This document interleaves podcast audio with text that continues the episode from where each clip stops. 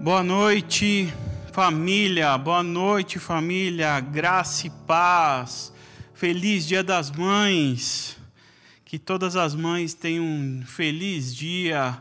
Queria desejar um feliz, um feliz Dia das Mães especial para minha mãe, Dona Dilza, que prometeu que ia estar assistindo. Então, mamãezinha, feliz Dia das Mães.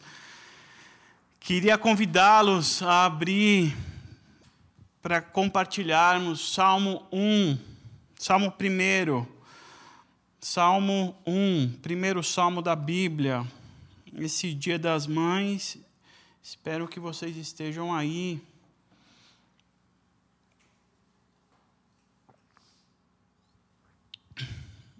Que tenham um dia feliz. Eu sei que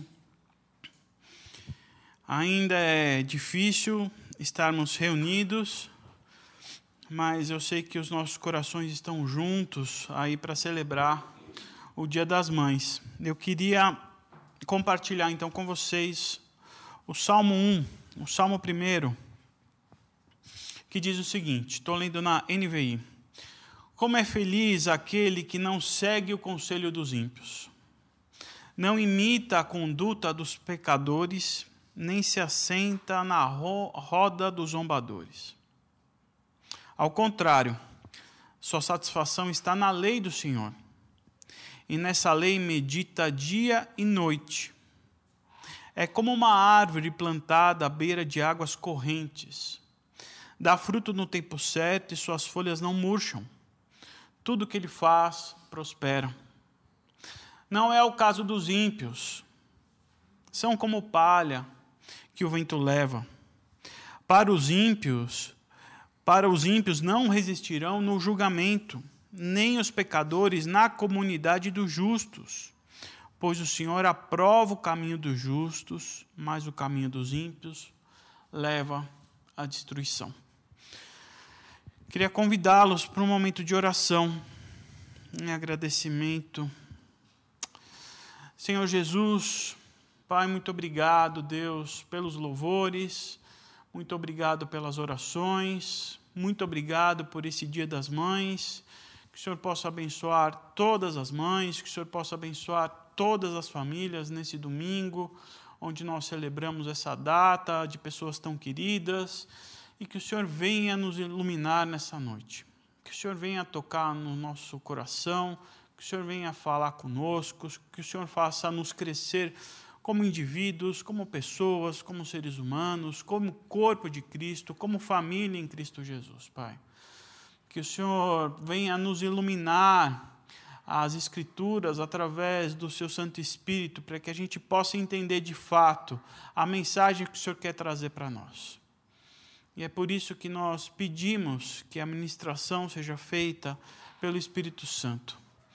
Pedimos perdão pelos nossos pecados, Pai, e que nessa noite seja uma noite especial, porque estamos diante do Senhor e diante da Sua palavra. Nós pedimos isso em nome de Jesus. Amém. A busca da felicidade é um combustível que move a humanidade. Muitos usam a felicidade como o principal motivo para que a gente possa realizar as coisas. Seja para estudar, seja para trabalhar, seja para casar, seja para separar, seja para fazer amigos, seja para ter filhos ou para não ter filhos, seja para a gente ter qualquer coisa que nós queiramos, nós fazemos essa busca em razão da felicidade. Preciso estudar para ser feliz. Só casando serei feliz. Quero ser feliz, vou me separar. Os filhos me farão, me fará feliz. E assim passamos a correr atrás da tal da felicidade e a gente acaba pulando de galho em galho até tentar alcançá-la, alcançar a felicidade. E se vocês forem perceber e reparar, essa busca pela felicidade acaba alimentando o consumismo, o egoísmo, o interesse próprio. E se você for reparar ainda mais no detalhe, você vai perceber que essa busca faz com que as pessoas acabem se voltando uns contra os outros. Afinal de contas, eu quero ser feliz, eu quero ser feliz. Eu me preocupo com a minha felicidade, não o outro, eu. Eu quero ser feliz. E quando nós achamos que alcan alcançamos esse status de, de feliz, passamos a nos sentir seguros. Seguros com aquilo que nós conquistamos. Sou feliz porque eu tenho um bom emprego. Sou feliz porque minha família é maravilhosa. Sou feliz porque eu tenho amigos que me cercam o tempo todo. Um bom emprego, família, amigos, pode de fato nos trazer sentimentos muito, muito bons, é verdade. Mas será que essas coisas nos fazem feliz de verdade? Será que esse é o caminho da felicidade? Será que esse é um caminho que nós tantos buscamos e conseguimos ser felizes? A Bíblia não nos diz o que é felicidade. É, a Bíblia ela não fala para nós isso é felicidade. Mas a Bíblia mostra quem é feliz. E esse salmo que nós lemos nos fala sobre quem é feliz.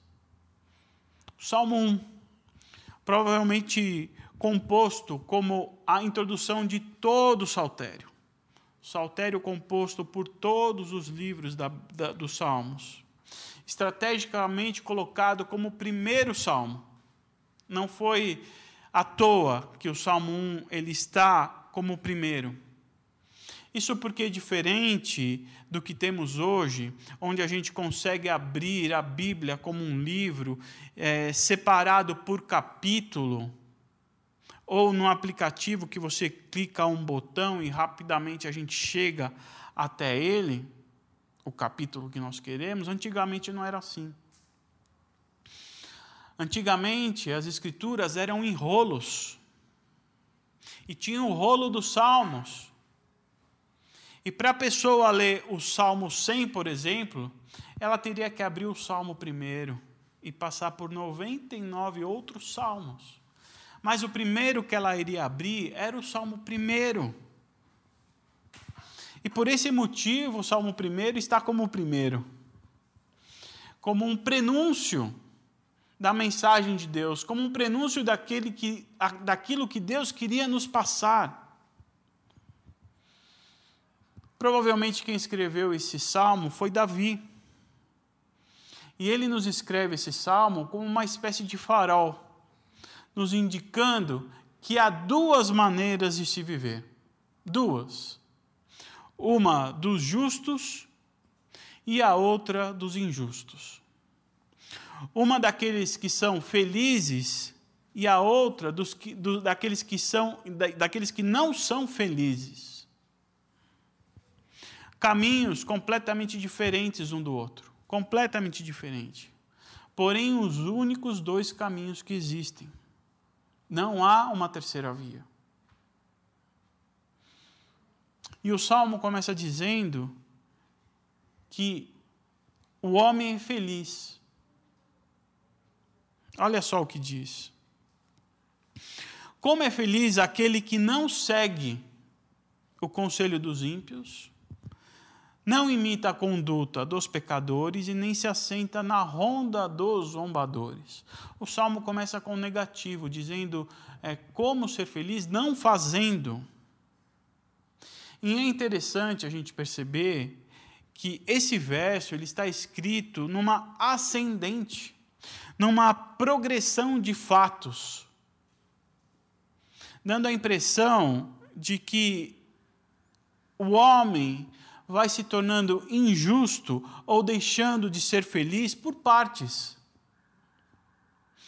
Na versão mais antiga, ao invés de feliz, diz bem-aventurado. E bem-aventurado significa feliz.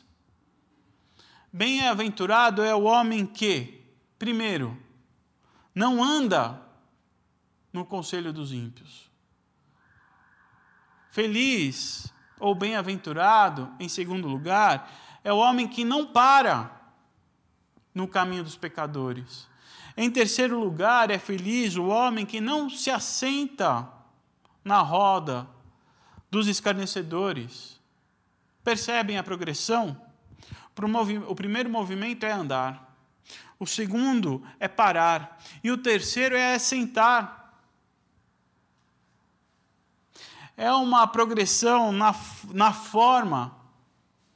E é uma progressão também com quem? Com quem aquele que não é feliz anda. Primeiro, ele não anda, ele anda com os ímpios. Em segundo lugar, ele passa a andar com pecadores. E em terceiro lugar, ele passa a andar com os escarnecedores ou zombadores.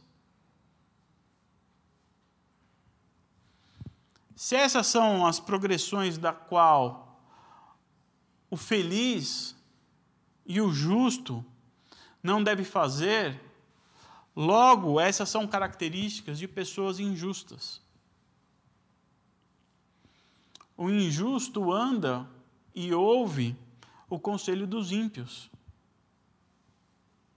Aliás, ouvir é a melhor forma, ou uma das melhores formas que o ser humano tem de assimilar as coisas. Afinal de contas, a gente aprendeu a falar as primeiras palavras ouvindo. A Bíblia também fala que a fé vem por ouvir. E a progressão que o injusto faz pelo ouvir está em ouvir os ímpios, começando em ouvir os ímpios. O ímpio é aquele que é indiferente a Deus. Ser ímpio significa aquele que é indiferente a Deus. Ele acredita, sabe que muitas vezes é, ele tem que respeitar a Deus, mas ele não está muito aí para Deus.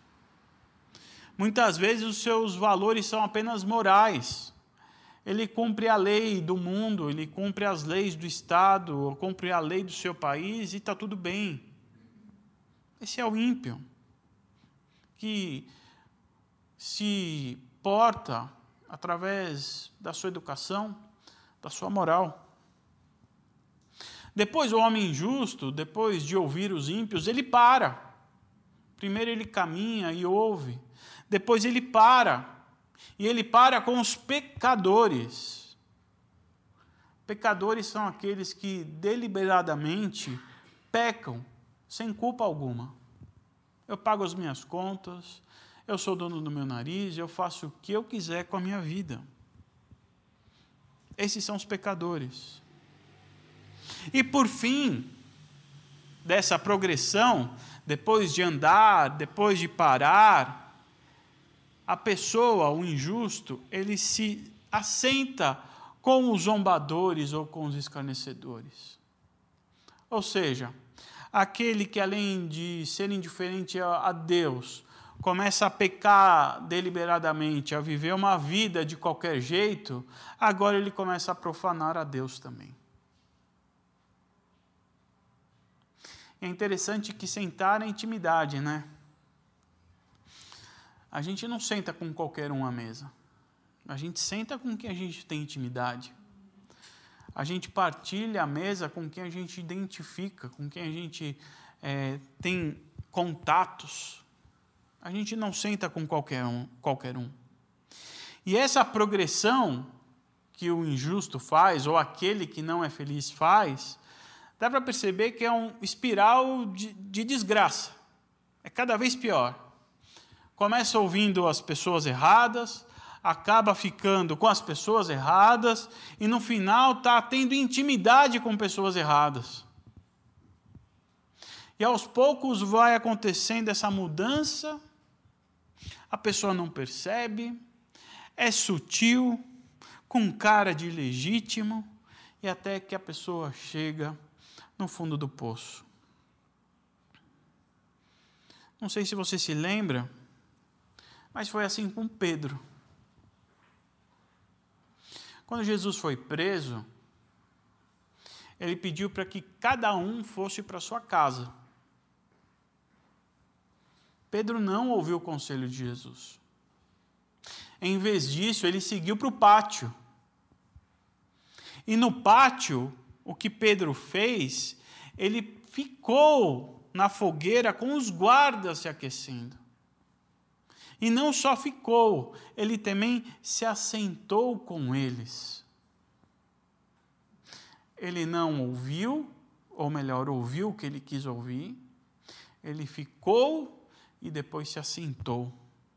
Uma progressão que levou a Pedro a negar Jesus por três vezes. Foi onde ele chegou no fundo do poço. Pedro chegou no fundo do poço, até que Jesus ressuscitou e foi resgatá-lo desse fundo do poço. É assim a progressão do injusto. Verso 2. Ao contrário, a sua satisfação está na lei do Senhor, e nessa lei ele medita dia e noite.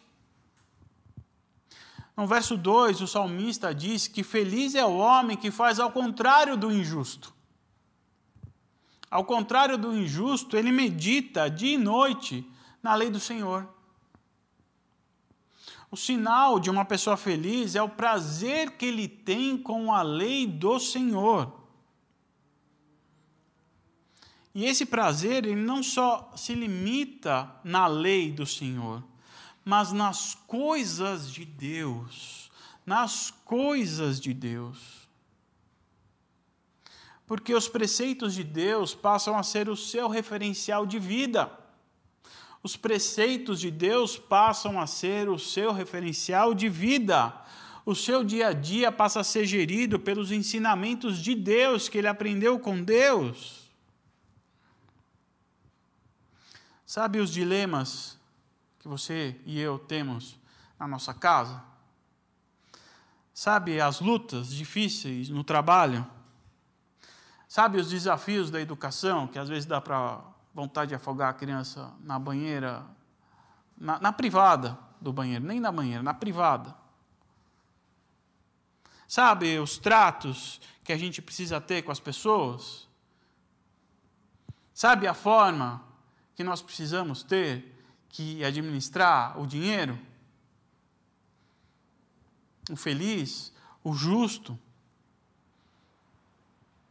administra ou lida com todas essas coisas com aquilo que ele meditou através de Deus ou a respeito de Deus. Todas essas coisas que são triviais do nosso dia a dia, ele começa a lidar com o referencial da lei do Senhor, do reino de Deus porque ele meditou dia e noite na lei do Senhor. Passou a ser conduzido pelaquilo que ele aprendeu de Deus. E aqui não é a capacidade que a gente passa a ter de decorar versículos. Não significa orar as mais belas orações com as mais belas palavras, ou a gente estar tá presente em todos os cultos. Não é disso que o texto está falando. Ele está falando que é aprender com o Senhor. É você adquirir uma nova forma de pensamento. É você adotar o padrão de Jesus para conduzir todas as áreas da sua vida.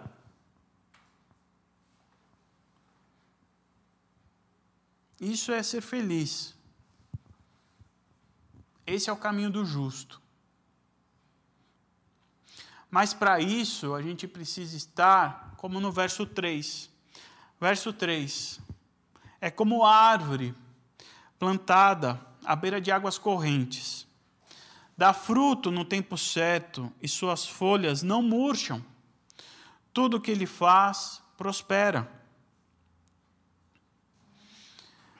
A gente tem que ser, nós temos que ser como uma árvore na beira de um rio uma árvore numa beira de um rio, que recebe os seus nutrientes a todo instante. Porque uma árvore na beira de um rio tem as suas raízes submersas ao solo, mas que tem um contato quase que direto com a água. Uma árvore que recebe o nutriente o tempo todo. Uma árvore que está sendo alimentada sem parar.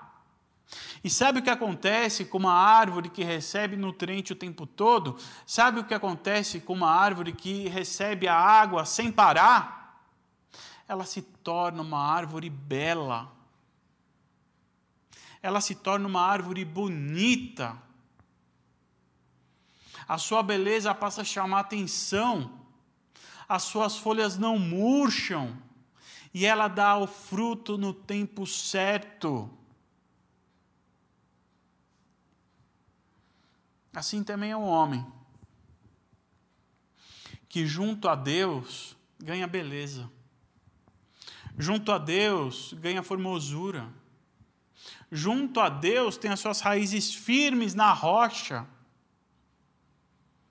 porque está conectado a Ele sem parar o tempo todo, recebendo nutrientes, recebendo a água da vida. Foi isso que Jesus ensinou na parábola do prudente e do insensato, quando ele falou que nós devemos construir a nossa casa na rocha, porque as águas vão subir, os ventos vão soprar e a chuva vai cair. Só que os nossos alicerces vão estar na rocha e nós não precisamos ter medo. Jesus nos ensinou isso. Estar na rocha é a mesma figura da árvore. É a mesma figura.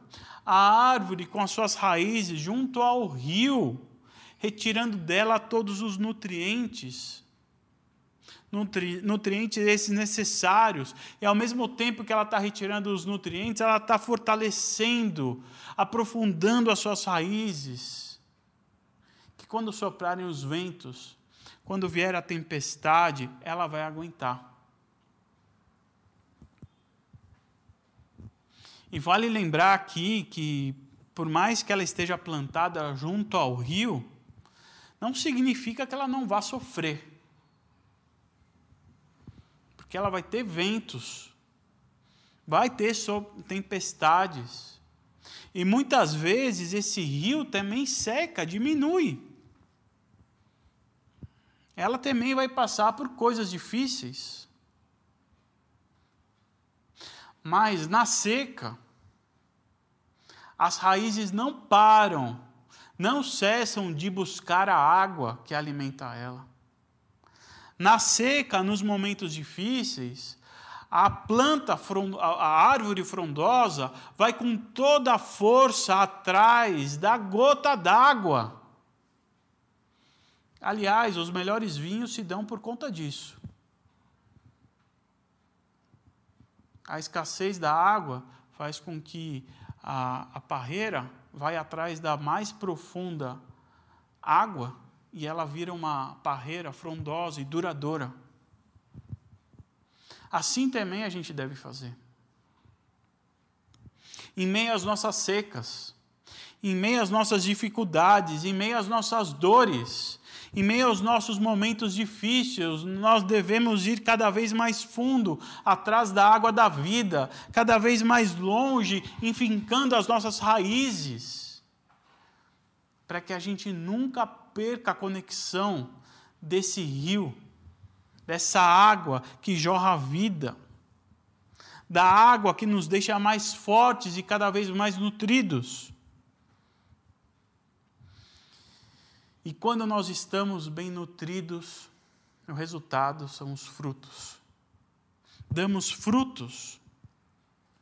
É interessante também que todo fruto que a árvore dá, ela não aproveita para ela, né? A, o produto, o fruto, é sempre para os outros. Sempre a árvore não aproveita. E também é interessante a gente perceber que os frutos não são produzidos o tempo todo. Não é o tempo todo que se dá fruto. A árvore junto ao riacho, o homem junto ao Deus, ele dá fruto no tempo certo, no tempo que é necessário. Salomão nos ensina isso. Há tempo para tudo debaixo do céu. Há tempo para tudo, até para dar fruto. E a gente tem que aprender a esperar, a dar o fruto no tempo certo, no tempo que é de Deus, nos deixar sermos usados por Deus, mas no tempo dele.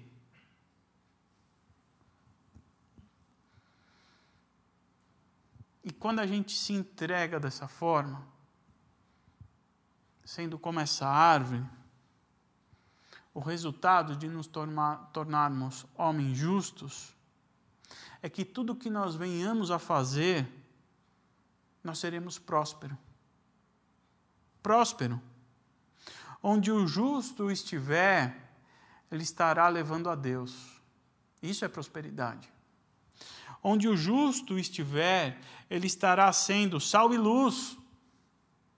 Onde o justo estiver, ele vai passar a ser a, o portador da presença de Deus. Isso é ser próspero.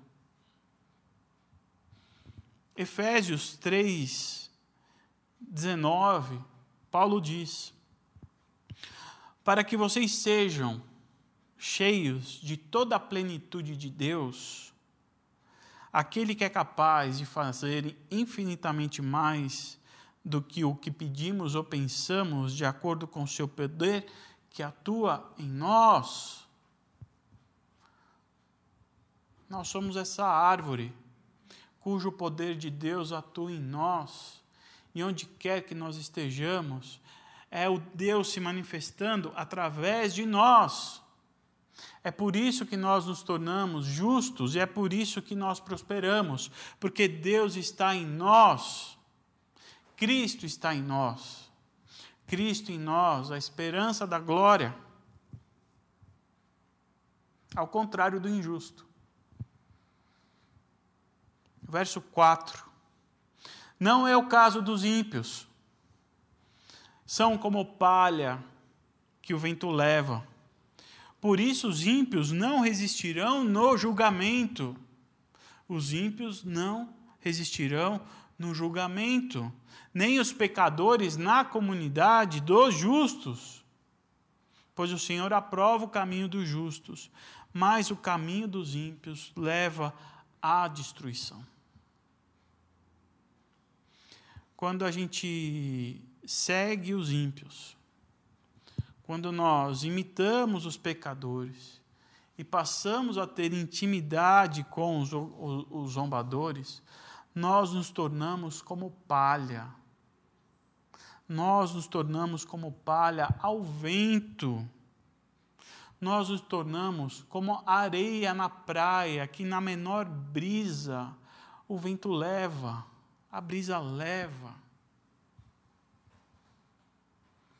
E o salmista aqui, ele contrasta muito bem a palha com a árvore, a árvore com a palha. A árvore com as suas raízes, raízes fortes, o injusto, como a, uma simples palha a árvore suportando tempestades secas, e a palha mal consegue sustentar a si mesmo. Não tem o que sustenta a palha. O injusto, o ímpio, ele não tem alicerces. Sua casa ela está construída na areia. Ele é o imprudente da parábola de Jesus. Uma árvore frondosa ela é frutífera e ela tem o seu valor. Que valor tem uma palha? Qual é o valor de uma palha? A palha não tem valor, muito menos força, muito menos força alguma, mal consegue se sustentar. Assim a palha, o ímpio, o injusto, o infeliz, ele não vai suportar o julgamento do Senhor. O Senhor aprova o caminho do justo. mas o caminho do ímpio leva à destruição. Sabe por que tudo isso? Isso tudo porque o Evangelho é o caminho de sabedoria. O Evangelho é um caminho de sabedoria.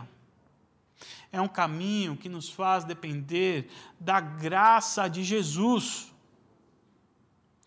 É um caminho que nos faz depender dos seus ensinamentos. É um caminho que só conseguimos dar bons frutos através do seu Santo Espírito. Esse é o caminho da felicidade. Essa é a única maneira que nós temos de ser feliz. O outro caminho é um caminho solitário. É um caminho em si mesmado. Um caminho como a palha um caminho que só tem compromisso com o prazer do sentimento da felicidade e não com a felicidade. Tem um compromisso com o prazer do sentimento da felicidade, não com a felicidade. Porque o que, como nós vimos, felicidade não é um sentimento de prazer. Felicidade é uma caminhada.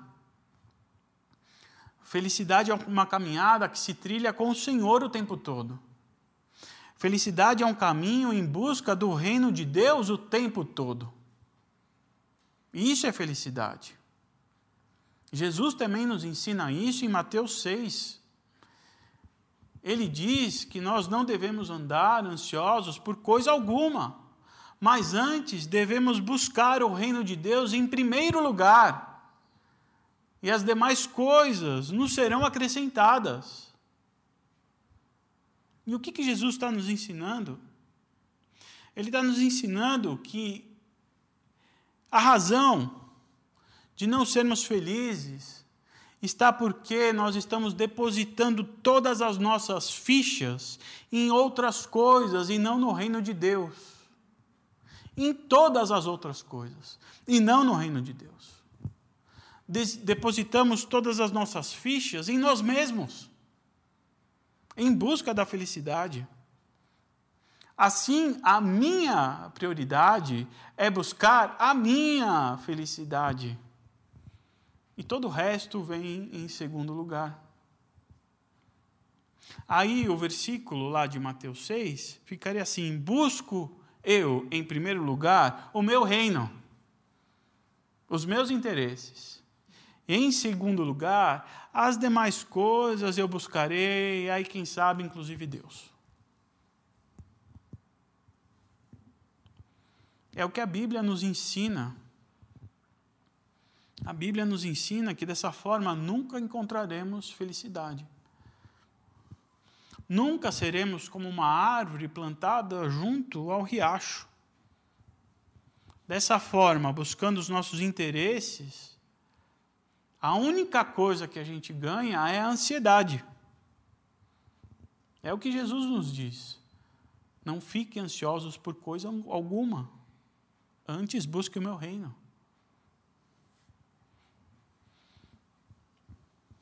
Se você tem como prioridade buscar a felicidade em seu casamento, você nunca vai conseguir. Nunca. Se você tem como prioridade buscar uma carreira de sucesso, você nunca terá. Você nunca vai conseguir. Porque a gente busca em primeiro lugar o reino. A gente busca em primeiro lugar, quando a gente busca em primeiro lugar, atrás da felicidade, o que a gente ganha é ansiedade. É a ansiedade que nós ganhamos quando essas coisas estão em primeiro lugar. Mas veja só, não quero que você se engane. Porque isso. Você não pode. É, não vá buscar Deus.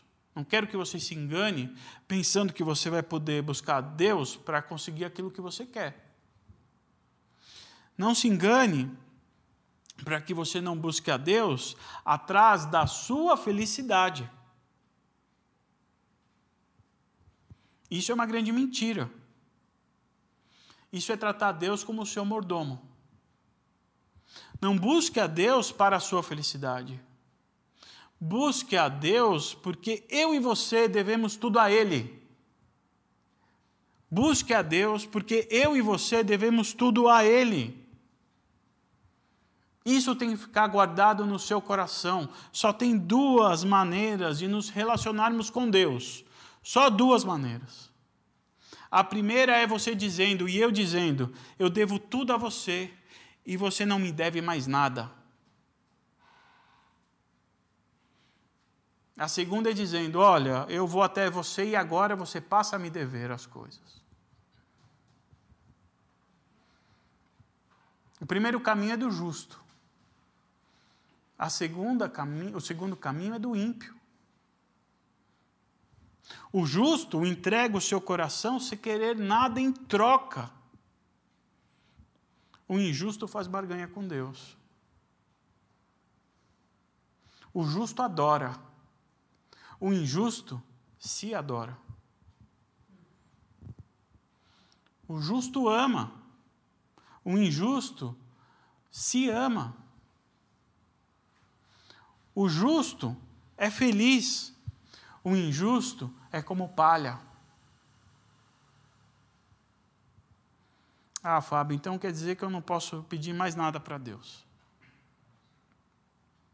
Me perdoe, mas não seja tolo. O que eu estou querendo dizer para nós nessa noite é que nós somos filhos. Nós somos filhos. E por sermos filhos, nós somos tratados como filhos. Você ama o seu filho? Você só dá amor para ele? Só isso? Você não compra nenhum agrado, você não faz nenhuma surpresinha, você não sai de casa e quando você volta você traz um chocolate escondido da sua esposa e dá para as meninas? Eu faço. Ou a avó vem com alguma coisinha e faz isso. Isso é amor, isso é, é tratamento de filho. Deus faz isso com a gente também. Deus quer nos agradar. E o que a gente tem que entender é que nós somos filhos, nós somos filhos de Deus, filho de um Pai que é amor, que nos ama. Busque em primeiro lugar esse Pai, e as demais coisas serão acrescentadas. Seja como uma árvore, com as suas raízes fincadas no coração do seu pai, em primeiro lugar, e as demais coisas o seu pai vai cuidar.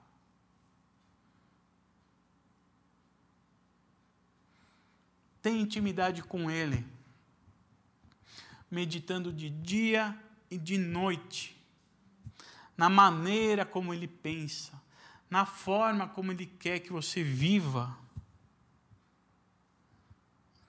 Busque essas coisas em primeiro lugar e você será feliz. Busque essas coisas em primeiro lugar e você dará frutos no tempo certo. Busque essas coisas em primeiro lugar e você prosperará em tudo o que você vier a fazer, porque Deus vai estar habitando em você. Amém? Termino dizendo que.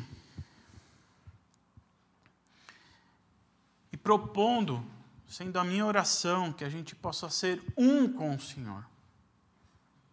Um com o Senhor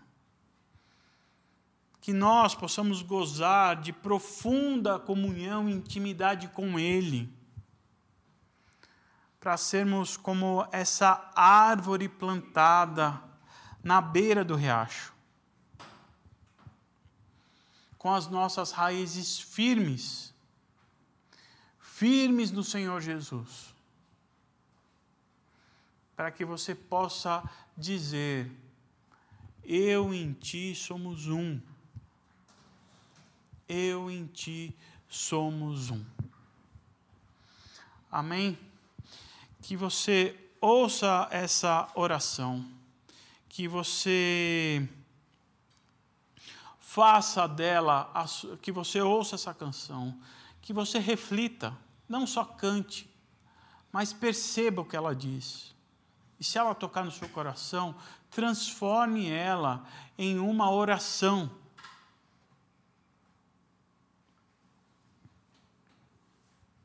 Mas o meu desejo é que você tenha uma profunda comunhão com o Senhor Jesus. Vamos ouvir a música, depois a Letícia ora por nós. Amém?